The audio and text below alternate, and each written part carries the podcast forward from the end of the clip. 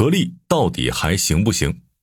在节目开始之前，要和大家说一下，我们商业有味道将进行改版了。如果您是在虎嗅网收听咱们节目的，今后我们将会在虎嗅 APP 下方的源流选项卡里的播客一栏继续更新。当前的进入窗口之后就不再使用了。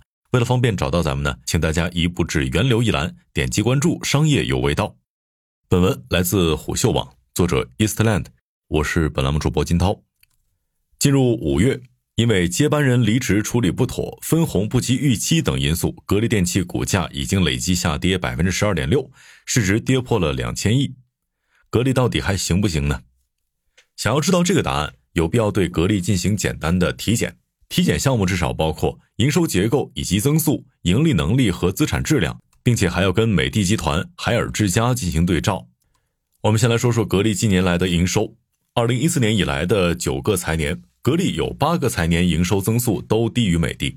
二零二二年，中国家电市场全渠道零售额八千亿，同比下降百分之六点四。存量竞争格局下，格力、美的营收增速都降到百分之一以下。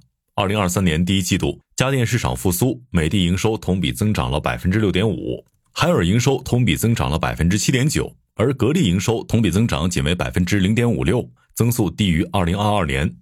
并且，格力的营收相当于美的的百分之三十七，海尔的百分之五十五，且增速最低。格力已经掉队了。格力营收追赶美的早已无望，但空调这个堡垒，格力一直到二零二零年才失守。空调业务是格力的龙头，如果龙头被按住，格力营收增长就显得十分乏力了。二零一八年，格力空调销售收入冲高至一千五百五十七亿，二零一九年、二零二零年却是连续下降。同比降幅分别为百分之十一、百分之十七，随后连续两年回升。二零二二年销售额为一千三百四十九亿元，较二零一八年回落百分之十三点四。反观美的，二零一八年空调销售首次突破了千亿，但仅为格力的百分之七十。疫情、房地产不景气、居民消费意愿不足、家电销售滞涨等等，在这样相同的宏观背景下。美的空调的销售还在连年增长，二零二零年超过了格力，二零二二年达到一千五百零六亿，相当于格力的百分之一百一十二，但比二零一八年的格力还差那么一丢丢。格力营收增长乏力的第二个原因是多元化失利。格力生活电器板块包括电冰箱、洗衣机、厨房电器等众多产品，格力生活电器的涵盖范围相当于美的集团的消费电器，但规模却是天差地远。二零一六年，格力生活电器板块营收十七点二亿，相当于美的消费电器板块营收的百分之二点二。随后几年，格力生活电器销售额几乎是一年一个台阶。二零一九年，营收达五十五点八亿，相当于美的消费电器板块营收的百分之五点一。但是，二零二零至二零二二年，格力生活电器板块营收开始回落，徘徊不前。二零二二年，收入四十五点七亿。仅相当于美的消费电器板块一千二百五十三亿收入的百分之三点六。努力十余年，格力生活电器营收仍在几十亿的水平徘徊。最初级的多元化都难说是成功的。在此之外，对格力而言，智能装备、工业制品是中等难度多元化，绿色能源、手机芯片是高难度多元化。二零二二年，格力工业制品营收七十六亿。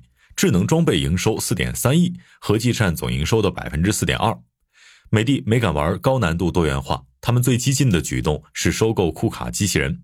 二零二二年，美的与格力智能装备板块对应的机器人及自动化系统板块营收高达二百九十九亿，格力再次失去可比性。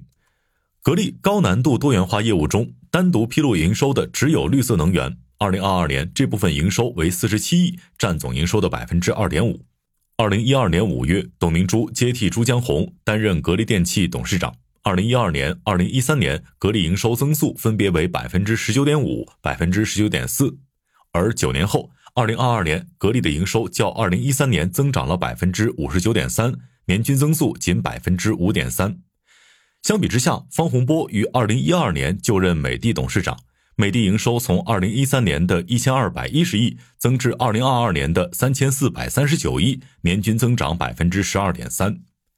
二零一三年，格力营收与美的相差不到两个百分点，二零二二年，格力营收却仅为美的的百分之五十五。但是，格力的盈利依然是十分可观的。单从空调这一业务来看，二零一八年格力空调业务毛利润就达到了五百六十八亿的峰值。二零一九年空调销售收入回落，毛利润微升至创纪录的百分之三十七点二。二零二二年毛利润、毛利润率分别为四百三十七亿、百分之三十二点四。美的空调销售收入在二零二零年的时候超过了格力，但盈利能力没能逆袭，毛利润率差距甚至扩大。二零一九年，美的空调毛利润率比格力低了五点四个百分点。二零二二年，美的空调比格力空调少赚九十三亿，毛利润率差九点六个百分点。就盈利能力而言，格力空调没有被超越。那么，格力的非空调业务又怎么样呢？格力空调虽然没有失手，但是非空调业务与美的的差距是越来越大。以二零一九年的数据为例。二零一九年，美的包括消费电器、机器人等的非空调业务毛利润合计为四百二十三亿，毛利润率为百分之二十六点七。格力包括生活电器、智能装备及其他的非空调业务毛利润为三十一亿，毛利润率百分之五点二。显而易见，对于格力、美的的非空调业务也做的是比较成功的。其实，纵观二零一九至二零二二年，格力与美的的非空调业务，美的几乎一直处于优势地位。因此，不管是营收规模还是盈利能力，格力多元化都没有美的成功。值得一提的是，格力的费用控制能力十分的超群，冰箱业务没有做大，说明董明珠不是营销高手。董明珠没能让格力冰箱大卖，难道是格力的冰箱技术不行吗？或者是工艺设备不行吗？事实上，格力研发生产冰箱的能力与美的、海尔不会存在显著的差距。营销冰箱与营销空调不能算隔行。董明珠的核心能力是控制。格力有九万员工，年销售规模近两千亿，经销商遍布全国。董明珠把这么大的家业管理的一丝不乱，中外企业家能做到这个地步的人屈指可数。我们再来看看格力的资产状况。应收方面，经销商被家电生产厂威胁利诱，提前超量提货的现象普遍存在。这一现象称为压货，特别是空调这类商品。如果经销商只在旺季到来前提货，厂家很难安排生产。